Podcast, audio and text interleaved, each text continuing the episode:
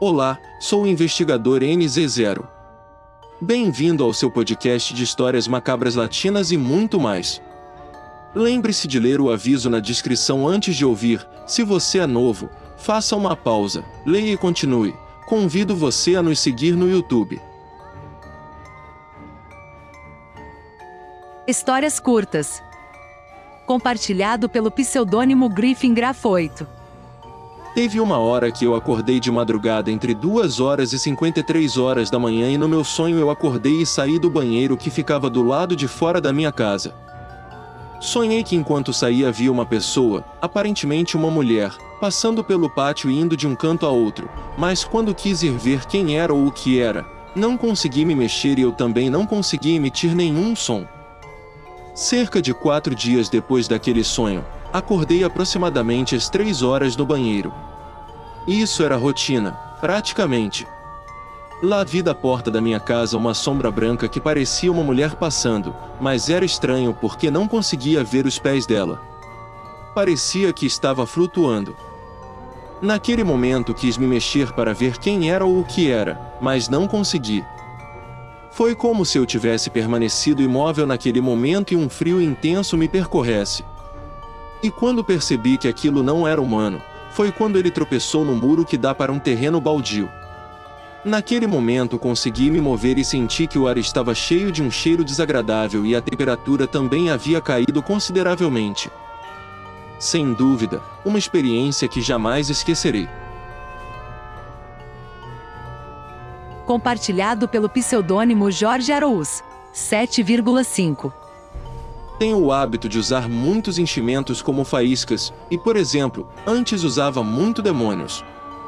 Isso parou de acontecer. Numa tarde chuvosa, quando eu estava indo jantar, a rua estava vazia e a cidade parecia um tanto sombria e desolada. De alguma forma havia um certo ar sombrio quando eu caminhava, pois no meio da viagem percebi que não carregava nenhum dinheiro e me ocorreu exclamar em voz alta no meu tom de voz, muito chateado. Naquele exato momento, um bando de pássaros pretos, talvez uns doze, pousou bem em cima de mim, pousou no cabo do poste de energia e sem tirar os olhos dele, voltei rapidamente para minha casa. E sim. Desde então não uso mais essa palavra? Compartilhado pelo pseudônimo Dani Vilalva. 8.4.3 um dia minha irmã estava com as amigas jogando um jogo chamado Quem consegue amassar o papel por último. O jogo é ter um papel liso e você tem que amassá-lo o mais rápido possível. O jogo parece um pouco estúpido, mas um amigo amassou o último pedaço de papel e jogou para minha irmã. Dias em que ela sentia como se alguém a estivesse seguindo para dentro de casa. Também vi que alguém foi até a cozinha e não voltou.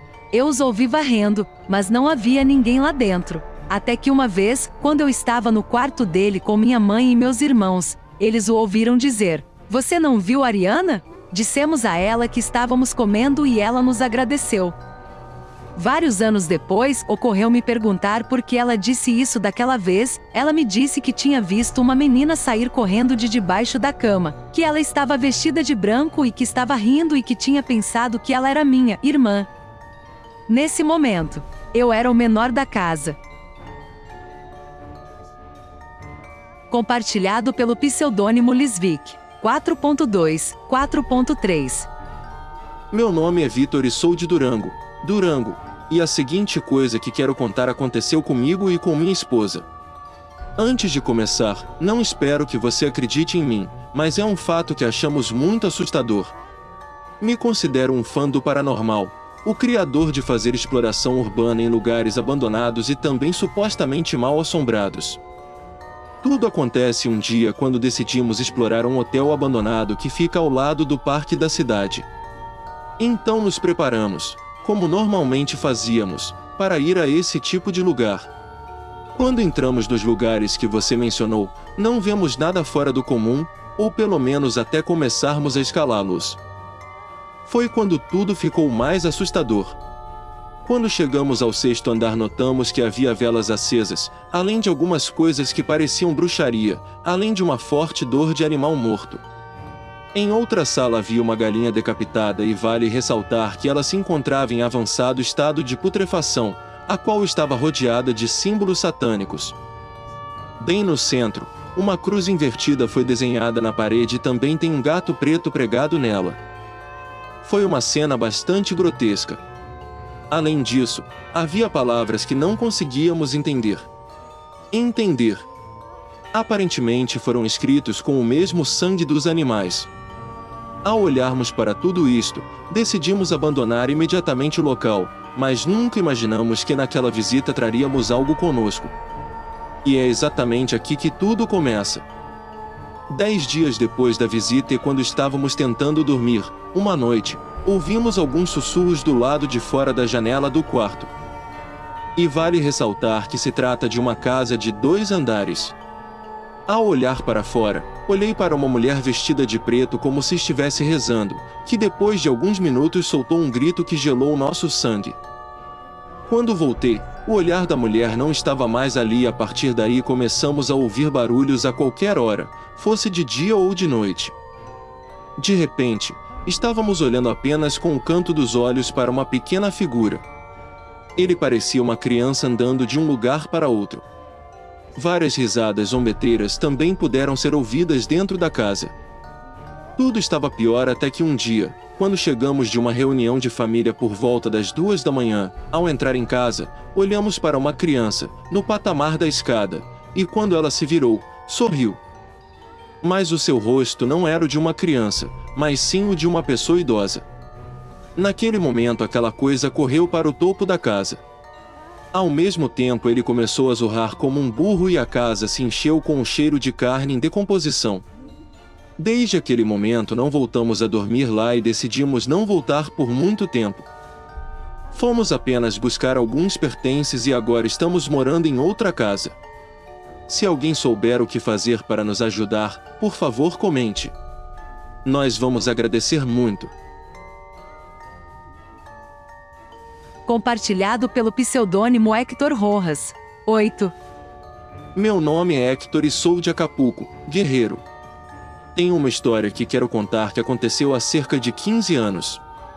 Naquela época ele morava em outra parte de Acapulco.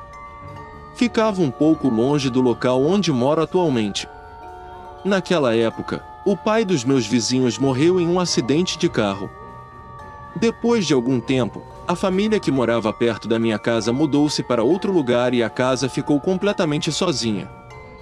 Porém, à noite, continuavam a ser ouvidos passos no segundo andar da casa, às vezes ganhava coragem e subia até o segundo andar da minha casa para ouvir o que estava acontecendo e os barulhos não paravam. Era óbvio que algo estava acontecendo dentro da casa. Vivíamos numa casa de habitação social, por isso os dois casos estavam um lado do outro. Apenas um muro nos dividiu. Lembro que era uma família muito escandalosa e o homem às vezes passava a noite sem dormir assistindo televisão. O quarto dele ficava em frente ao quarto dos meus pais, e meu pai ficava muito chateado, pois o senhor em vida assistia televisão com ele em volume muito alto. Após sua morte, nas primeiras horas da manhã, foram ouvidos sons de passos e também o barulho da televisão ligada. Minha mãe às vezes comentava que pelo menos eu não acendia mais a luz à noite. Sempre tive medo de dormir no quarto dos meus pais. Tive a sensação de que alguma coisa morava na casa abandonada dos vizinhos.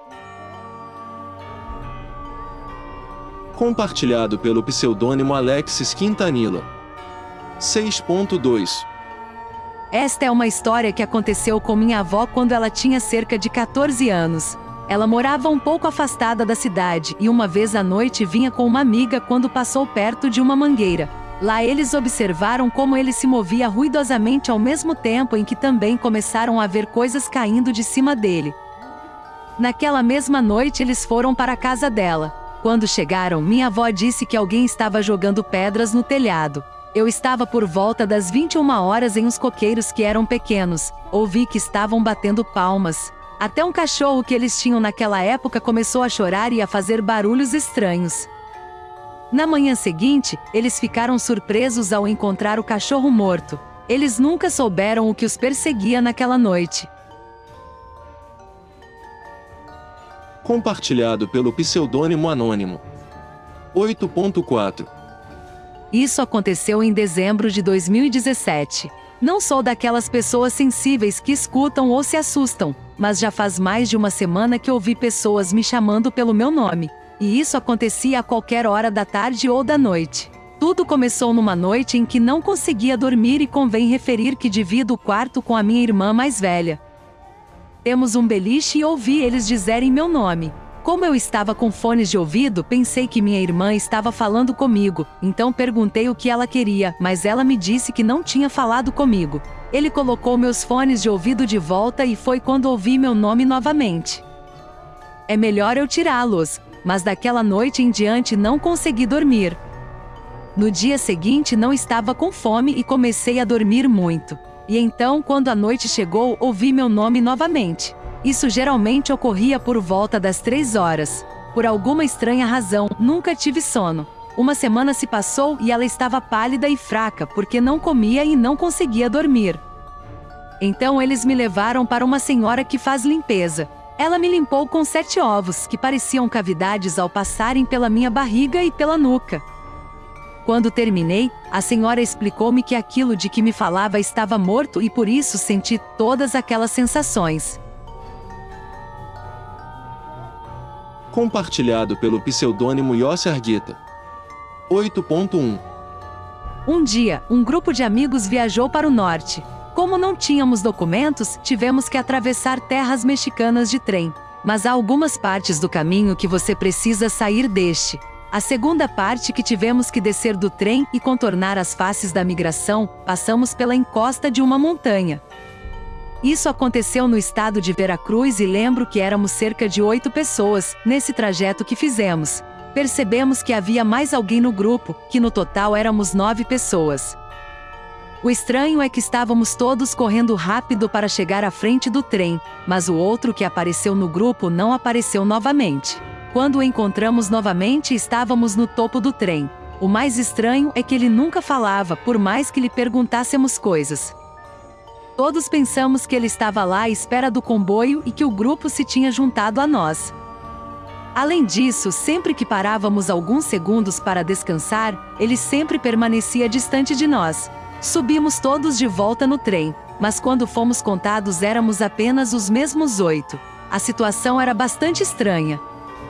Mais tarde em Guadalajara, que nos contou que quando viajamos de trem sempre aparecem almas com dor, só há duas pessoas que fazendo a viagem pelo sonho americano perdem a vida devido a algum acidente, pois neste longo caminho a fera cobrou seu preço, muitas vidas.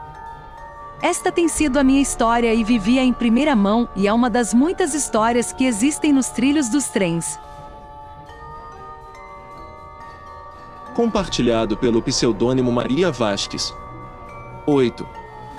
Meu nome é Maria Vasques e a próxima história que vou contar aconteceu com minha irmã neste mesmo ano de 2018. Era noite e meus pais estavam discutindo do lado de fora de casa. Eu estava no quarto com minha irmã, já que nós duas o dividíamos. Depois de alguns minutos decidimos ir até onde nossos pais estavam, pois tínhamos medo que a discussão ficasse mais intensa. Fiquei um pouco para ter certeza de que estava tudo bem. Finalmente fui para o quarto e quando fui para a cama minha irmã me perguntou: Ei, posso te contar uma coisa? Ele me disse com um tom de voz muito sério. Ao que respondi que sim.